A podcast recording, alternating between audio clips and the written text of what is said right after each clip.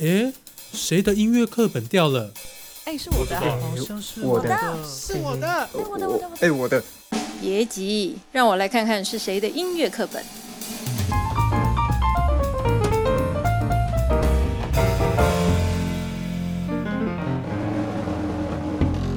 欢迎大家收听。哎，谁的音乐课本掉了？我是蔡嘉芬。嗯，今天非常荣幸哦，可以邀请到 NSO 的指挥吕少佳老师来到我们的节目。各位爱乐朋友，大家好，嘉芬你好。嗯，老师好。呃，这个呃，吕老师在。呃，今年哦，等于是带领 NSO 已经是十一年了哦。那在这个十一年当中呢，NSO 其实在三十五年来哈，它其实有很明显的这个蜕变跟成熟啊。那尤其今年他们有发行了一张专辑哦，叫做《来自台湾》哦，囊括了这个台湾不同的这个作曲家的世代哈的一些作品啊。那也在这个疫情下哈，呃，跟这个国际连线做了一场这个世界的这个音乐会啊。那我可不可以先来先跟来跟大家聊？聊一下哦，老师的这个呃音乐的这个养成之路哈，因为我知道老师你也是台大毕业的，你是台大心理系，对，那您是怎么样踏入这个音乐的这个领域的呢？嗯，我从小就有一个就比较相较之下比较优渥的一个音乐环境，因为我父亲母亲都很喜欢古典音乐。所以在那个一九六零年代，就那时候，我们兄弟姐妹都是从小就有机会学钢琴啊。虽然我们是住在乡下竹东镇，呃，但是我们都从很小就开始学习钢琴，而且听了很多呃古典音乐的唱片，嗯，呃。所以是在这样的环境，那我很早就开始接触到这些东西哈。但是我真的走到音乐的路仍然是蛮曲折的，因为我一开始也并没有要当音乐家啊，我还是一般这样子念书念上来，然后考大学，呃，考上了台大心理系。那是我到大学了之后，才渐渐的自己意识到，说我真的最喜欢的东西还是音乐。所以因为这样，才渐渐的。呃，走到音乐来，而有有机会，就是认识贵人，让我走进指挥的这道门来，然后呃，决定大概是我从大学二年级开始，我决定我以后要当个乐团指挥，嗯，哎，就这样一直走到现在。其实大二哈，对于现在年轻人来讲，也算是蛮早就老师就立定志向了哈。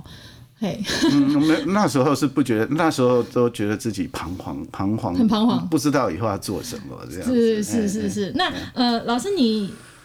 刚刚讲就是说，你到大二的时候才立定志向，就是说，嗯，找到了自己好像人生当中很热爱的一件事情。那老师，你小时候学音乐的时候是一个什么样的情景？是嗯，是自愿的，好，还是说？是半强迫的，呃，就是在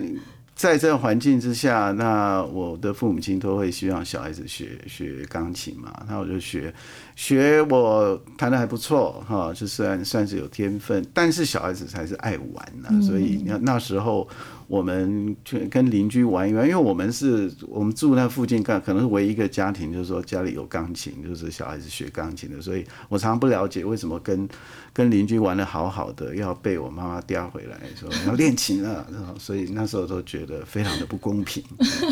对，但是但是现在想起来非常感谢，因为我如果没有那个那个经验那个累积的话，我不可能走到今天。是，那那老师刚才有讲过，就是说，因为您的父母亲也都非常喜欢古典音乐嘛，哈，那在那个氛围，如果可以学习到古典音乐，尤其是古典音乐，可能对于呃那时候台湾的一个社会环境来讲，都是一个比较新潮的哦一件事情哈。那但是如果老师你把它变成一个职业，好的时候，这当你要决定变成一个职业的时候，请问那您的父母亲有没有 表现出惊讶啦，或者是他们的反应是什么？我觉得这点我还蛮感谢他们的。我觉得我自己觉得他们心里应该是有点怀疑了，因为那那个时代总是会觉得说小呃学钢琴很好，学音乐很好。可是以后最好还是当医生吧。那呃，我相信心里有点这样子的，但是我觉得他们都没有表现出来。就是当我觉得要我说跟他们说我要学音乐的时候，他们仍然是支持我的。嗯，哎，他们所以这一点我还蛮感谢。我并没有的从家庭那边得到一些压力，因为我有听说一些例子，就是医生的小孩，你就是怎么样都要当医生哈。你如果说第一年没考上，第二年要再考，第三年要再考，你就是要当医生这样。是但是我我父母亲没有这样子，是是是，那当然除了老师刚刚很谦虚说哦自己很幸运得到家人的支持，那其实因为老师也非常的厉害哈，因为像我们最近呃刚好是。呃，东京奥运啊，每个晚上大家都在电视机前面，就跟看着这个我们国家队的这个呃选手哈，可以拿到奖奖牌，其实就是非常激励人心哈。对那事实上呢，老师很年轻哦，就也是得到这个国际大奖，在这个国际的指挥乐坛上面哦大放异彩啊。老师可不可以稍微回想一下，那个时候你是怎么样去出国比赛这样子拿到冠军的？这已经是好久以前的事哈。那我是在我从哪里讲起呢？就是我必须先从我的贵人讲起。我就是在大学的时候遇到了一位我音乐路上的贵人哈，他叫做陈秋盛哦，他曾经在一九。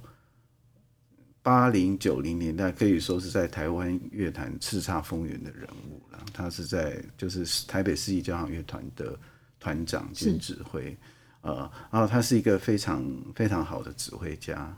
然后就是我有一次我在大学的时候，在大一的时候，呃，在他家帮一个他的学生伴奏。他他是小提琴，他也教小提琴，因为他本身也是小提琴家。哦，这位陈秋盛先生，我帮他的学生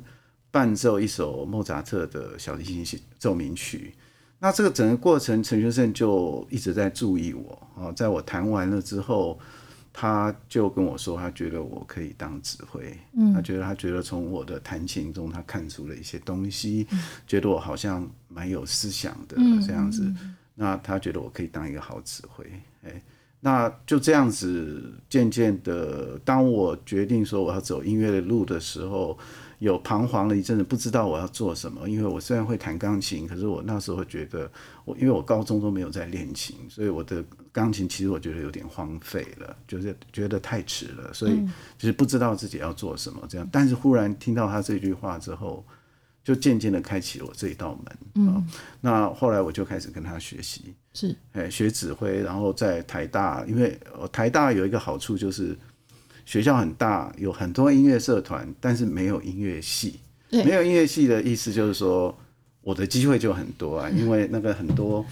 那个音乐社团，他们都需要人指挥。对，那要去比赛的时候需要学生指挥。那他们都知道，哎，有一个跟陈秋盛学学指挥的这个吕少佳。那我就还小有名气，所以我就到处合唱团、管乐团、管弦乐团去比赛，都是我在指挥。所以我在大学的时候指挥机会就蛮多的，哎，就是这样子一直走，就越走越深，越钻研就越觉得有意思。嗯嗯嗯。所以就这样子继续下去，然后后来我就决定走这条路嘛。然后，然后我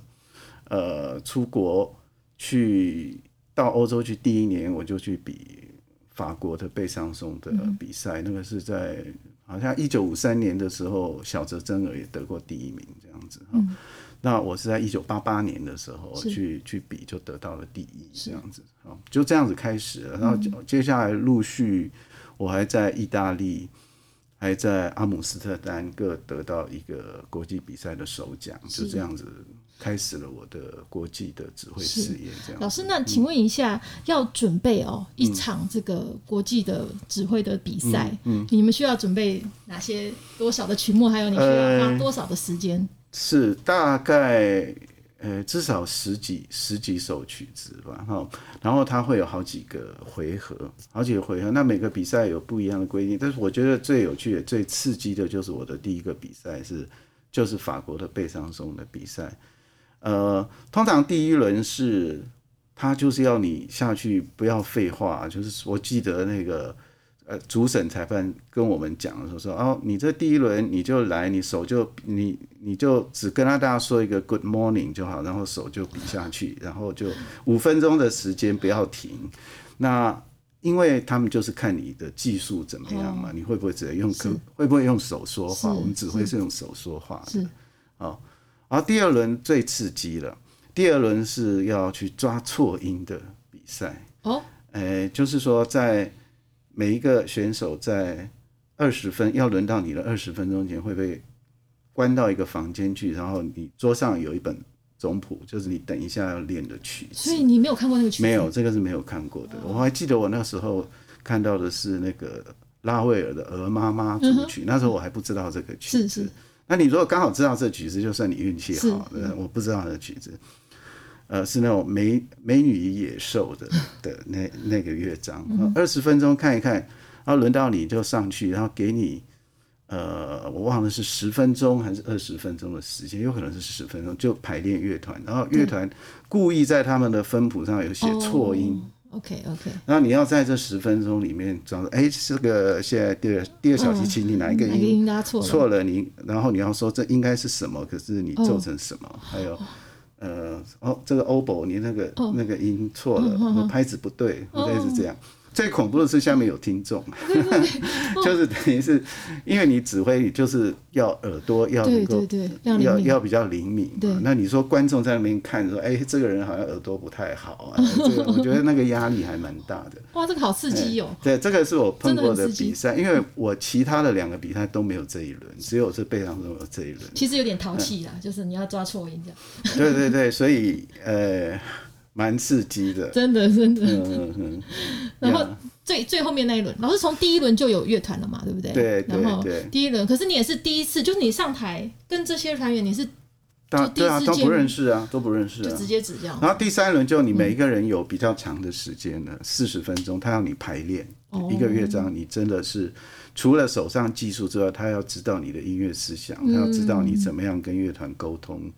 呃，怎么样达到你心里想的音乐。所以这个就是更深入的去观察你。对，好，然后这个又再过了之后，最后剩下三个人了。决赛就是一场音乐会，然后他就分曲目给你，你指挥什么，你指挥什么，你指挥什么。经过排练之后，就是在舞台上呈现，然后最后就公布。是结果是那这三个人的曲目是呃，就是算是评审 assign 的吗？还是你们用抽签的啦？还是用什么的方式？呃，各个比赛不一样。哦，第一，我记得第一轮是用抽签的，第一轮是用抽签的。呃，第一轮通常是序曲，一些比较短的曲子。那到后来应该是有有那个评审 assign 的。哦，嗯，哇，老师，那个这个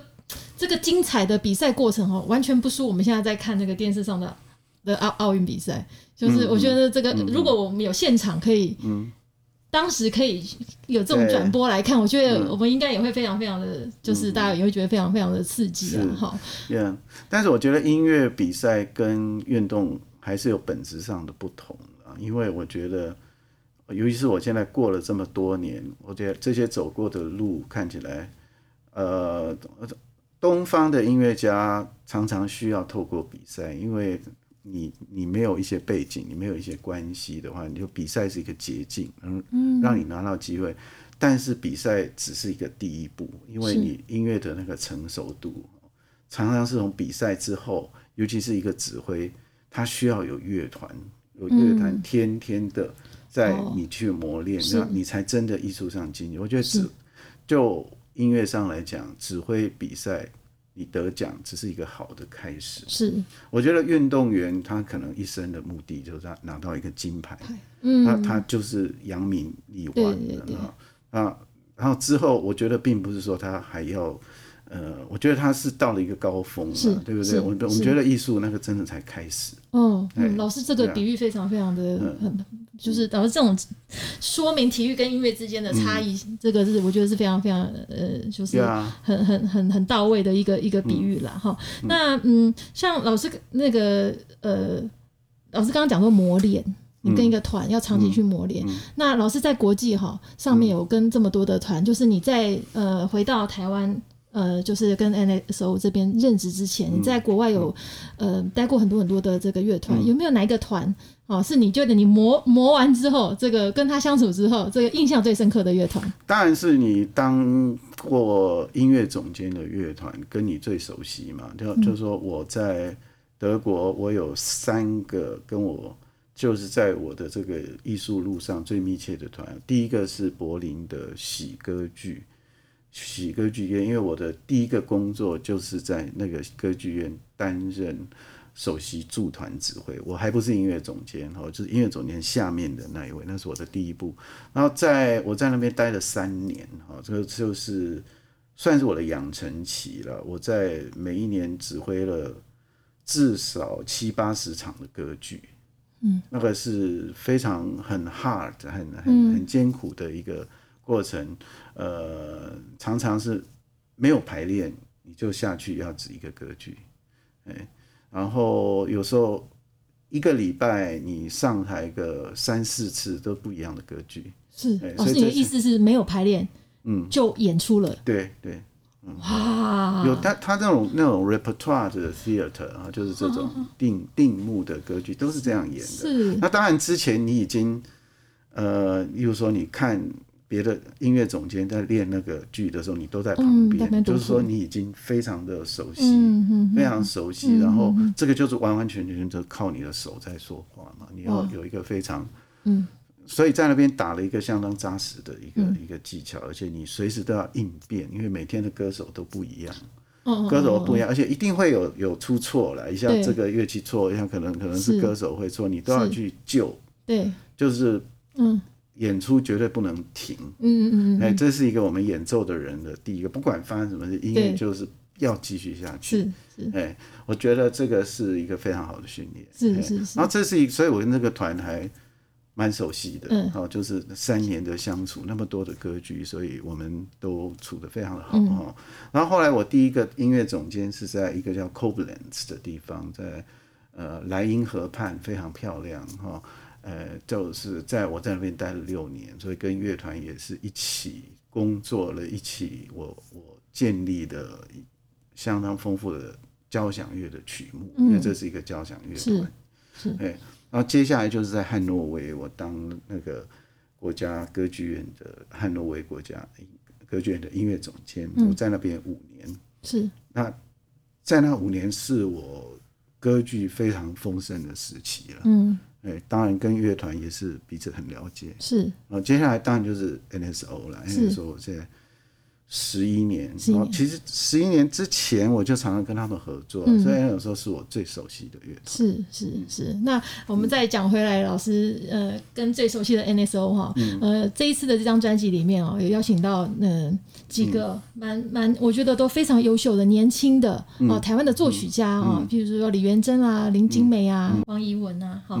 然后呃这些作曲家的这个作品啊，呃，请老师来帮我们呃介绍一首作品，先让大家来，听一下我们。先听听呃李元贞的《美浓之道》。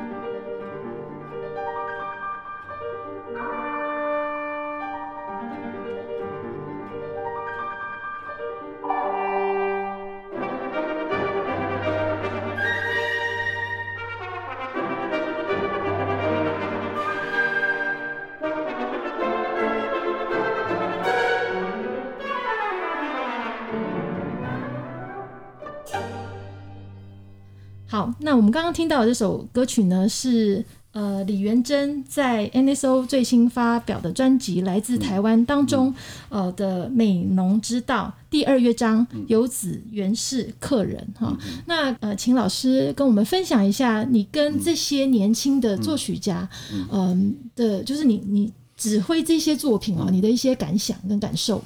我觉得这几位作曲家都是我已经常年合作、已经相当熟悉的作曲家，也演过一些他们的。作品哈，所以这个是我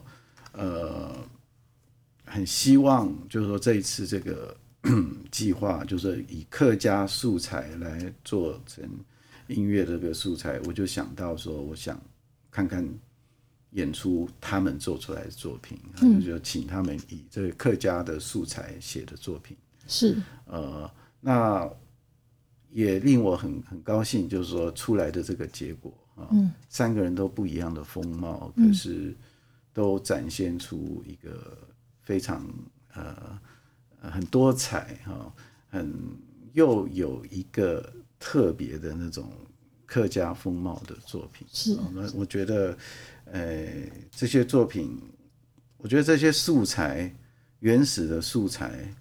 它都是一些很呃。还没有琢磨过的这些民歌啊东西，我觉得我很想看它经过一些现代的手法，然后这这个手法你可以是在呃，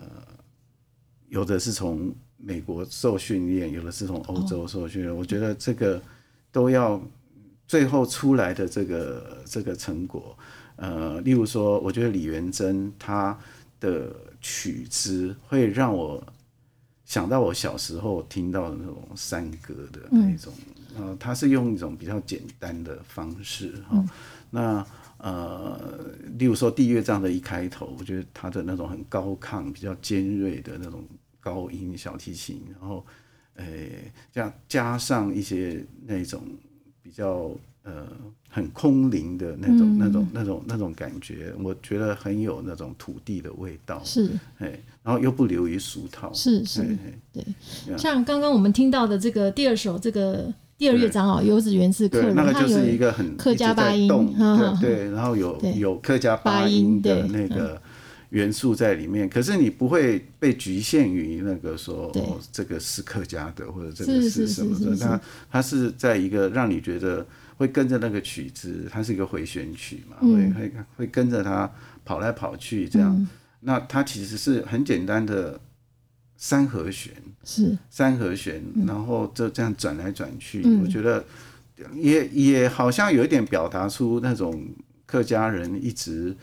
呃一直在客居各处的的那种感觉，然后它又又像是一个圆圈这样子绕绕绕，又会绕到绕到原点，是是是是是，那等于是用这个古典音乐哈当做是一个呃语言啊，然后去跟。大家来沟通哈，台湾土地上面很多元的一个文化的这个风貌。那这张专辑因为呃是老师是客家人哈，然后有音乐机会跟这个客委会有有的这个合作而产生的，所以我看这里面有一些作品其实都非常的。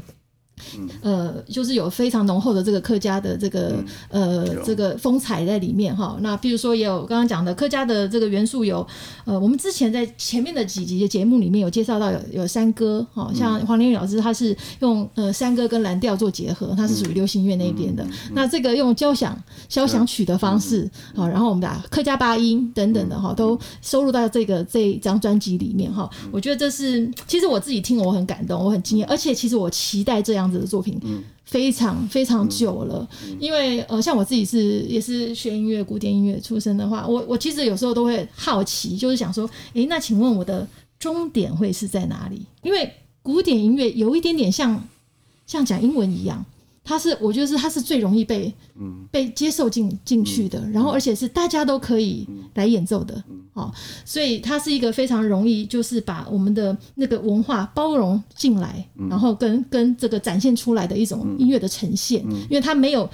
呃文字上面，哈，像交响曲的没有文字上面的这个隔阂，没有语言上面的隔阂，哈，那嗯，所以这一张专辑就刚好是在老师您已经任职十一。十一年哈，呃的的的最后一年，这一张专辑会不会是一个呃很很重要的一个一个自己故乡的纪念，这样子。我觉得仔细去想一下，好像是可以这样子解释，但是这一切都是在不经意间发生的事情。我觉得生命有趣就在就在这样，我常常都是很喜欢一些突，就是说没有预计的事情的一些意外，然后可是它可能会打动你心里的本来就在的那个东西。因为我是一个呃土生土长的客家人啊，那然后我之前可以说是过得非常。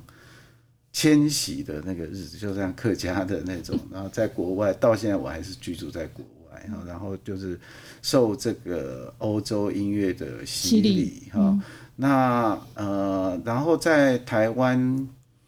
就是说我是用一种比较广的态度来看这种本土性、民族性这种东西哈。那我觉得本土性有很多种了，有的是可以也是比较狭隘一点，我觉得那也很好。呃，然后我是比较，因为我我看过，就是比较比较大的那种东西，然后我觉得仍然是有所谓的民族性，例如我会想到作曲家，像是西贝柳斯或巴尔托克这种，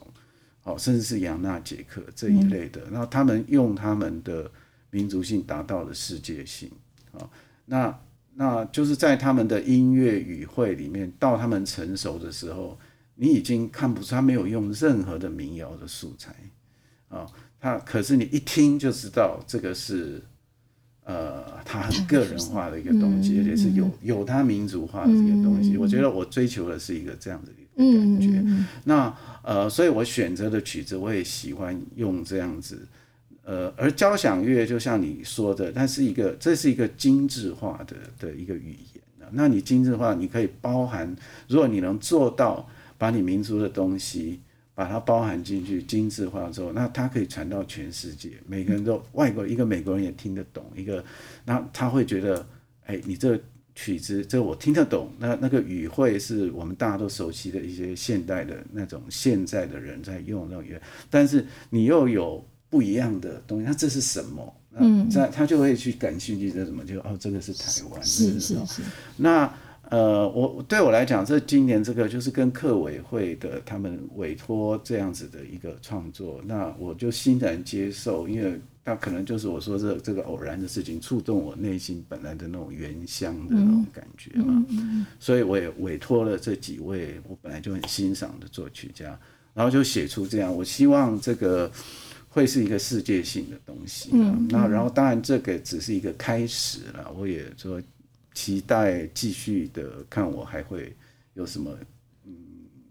嗯，透过意外，或者是也不见得要意外，因为现在已经开始了这条路。嗯，那我应该还是会走下去。是是，非常非常的期待。嗯，那嗯，所以呃，回首哈，在台湾老师在十一年的那个 NSO 的这个在您的带领之下，他其实已经有很明显的一个成长跟茁壮哈。那老师可以再跟我们呃说一下，就是你当时刚回到台湾。认识的 NSO，嗯，跟现在的 NSO，你觉得最最大的差异在哪里？其实我觉得，呃，我基本上都是把生命一些都是看成是一个连续性的，不会有一个太大的意外。就像我走音乐的路，很多人问我说啊，你念心理系，你怎么会突然变成音乐家？我通常都答不出这种问题，因为我都觉得对我来讲，一切就是。水到渠成这样子哈，就对我来讲是很顺。我并没有说从昨天到今天咔就会变另外一个样子。这样，那跟 NSO 的关系的感觉基本上也是这样子哦。当然，现在的乐团一定比十年前好，这个是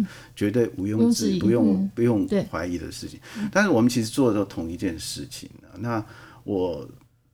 就是刚进来，我就觉得说，我们呃，就是台湾是一个比较。呃，速成的环境，什么东西都要看哦，明天能怎么样，或是呃怎么样？呃，因为我们要很短时间打怎么样？然后我我一一上我就觉得说，其实我们做的就是一件，就是把音乐做好，就是给大家好的音乐听。嗯啊，所以当人家访问我，想要想要听到一些很很 fancy 的一些 idea 的时候，通常会失望，因为我讲的东西比较平淡啊。我就是说，我们走的古典音乐走的不是太容易的路了。那但是我们就是。呃，每一场音乐会扎扎实实的，然后我除了要把经典的曲目给他一直去给他深入，一直去挖出东西，要让感动人之外呢，然后我每一场音乐会也尽量安排大家比较不熟悉，嗯，有的很现代的，也有不见得是现代，可是就是大家没有那么熟悉，可是我觉得要介绍给大家的音乐，我觉得我回到台湾当音乐总监，跟在在国外不一样的是，我比较有一个呃使命感。哎，就是我会对听众，我会觉得我对这些听众我有更多的责任，这样子哈。呃，那所以就会在这种教推广方面，嗯，我也会比较花心思，然后我自己也会变得说话讲的比较多，因为我以前其实是很内向，我是不太讲话的，但是我现在。我也会开讲座去介绍音乐哈，给人家，所以这是我个人的变化了。然后这个乐团当然就是在这一条路上这样一直走，我们就我们彼此也越来越认识，然后当然默默契也越来越好。我觉得音乐就越来越好嘛。然后我觉得心里的一个想望是，我觉得这个是到目前还没有完全达成，可是我觉得相信他们继续会这样走，就是真的建立起一个。透过音乐演奏建立起自己的主体性，台湾的主体性，就是我们古典音乐，我们都生活在一个迷失里面，尤其是爱，尤其是听众，我们有很多的听众，仍然是太多的听众，总是觉得这个是从西方来的东西，我们怎么可能做的跟德国一样好？怎么可能说德国音乐，我们怎么可能做的跟德国乐团一样好？呃，最多是模仿他们，或者是哈，呃，那那这种我说的主体性，就是说乐乐团已经到一个程度，说我们吸收了这些音乐，已经吸收了对这个曲子的风格什么的掌握，已经都很有把握。之后呢，我们把它变成我们的东西。奏出来我们的声音，我们的让人家说，哎，这你们奏的真好，这个是你们甚至奏的有奏出来我们德国乐团没有的东西，你们这是什么？哦，这可能也是台湾的特色，是是文化自信，就是你吸收了之后 变成自己的东西了。其实这仍然是一种。这仍然是一种 nationalism，我我的广义的，懂吗？就是把你的变我的，是是是。然后我现在再传给你看，是。我觉得这些伟大的作品本来就是那种广纳百川的，那他绝对不是说贝多芬只能演奏的怎么样，对，只能演奏的德国传统或者怎么样。我去德国，我甚至告诉他们，我带德国的乐团，我甚至说，哎，你们觉得布拉姆斯，因为他们会有一些所谓的传统，嗯，什么碰到。例如说碰到买某一个乐段就一定要越来越慢哦，布拉姆斯是要很很很沉重的吗？不见得哎，我觉得那反而我觉得你那离那个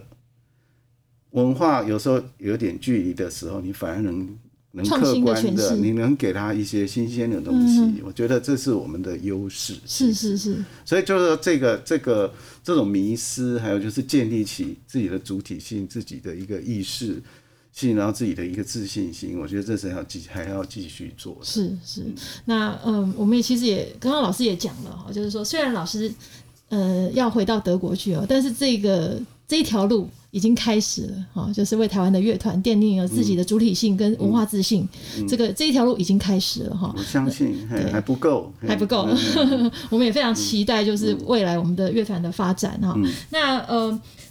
老师，您回德德国之后有没有什么样的呃计划？你接下来想要做的事情是什么？其实我做的事情都一样了，就是又有点平淡无聊哈。但是说我会有比较多自己的时间呢，就是说我不用说。按表行事，说下一场然后在边要指挥，我会有自己，就是说我我有我感兴趣的，例如说我现在想研究某一个时代的东西，那我就可以专心的去做这个事情。是，那我当然还是会继续指挥，可是就是说会比较有自己时间。是，嗯，是这样。那呃，我们在节目的最后哈，可不可以再请老师呢帮我们介绍呃一首这个作品？你是说这个客家里面的作品是吧？哦，哎，那就是当然就是王怡文的客家风采，作为客家风采，对，这首曲子，对，这首曲子，它好像把音乐变成是一个，它好像变成一个建筑师，一个画家一样，因为他本身就是一个画家，你知道吗？他的他的作品，我以前演过演过他的一个呃。呃台湾二连画，呃我取名取名我不太确定是不是这样，是反正他是那个是我记得那是我上任的第一场音乐会，我演的曲子。这我的下半场是是演马勒第五，嗯，上半场演王一文这个他的首演。是然后他这个曲子，他同时他也画了画了两幅画，然后就是这个音乐就是对应那个画，所以他的他的音乐的那个画面感很很很足哈。那我们现在要听的呢，就是呃王一文他的客家风采哈，然后他在描绘的，他用轮旋曲式哈来描绘这个客家呃很有特色的这个圆屋的一个造型。嗯，那我们今天非常高兴呃有机会可以访问到吕老师。那我们先在这边跟各位听众说再见哦。嗯，好，大家再见，好，谢谢。谢谢。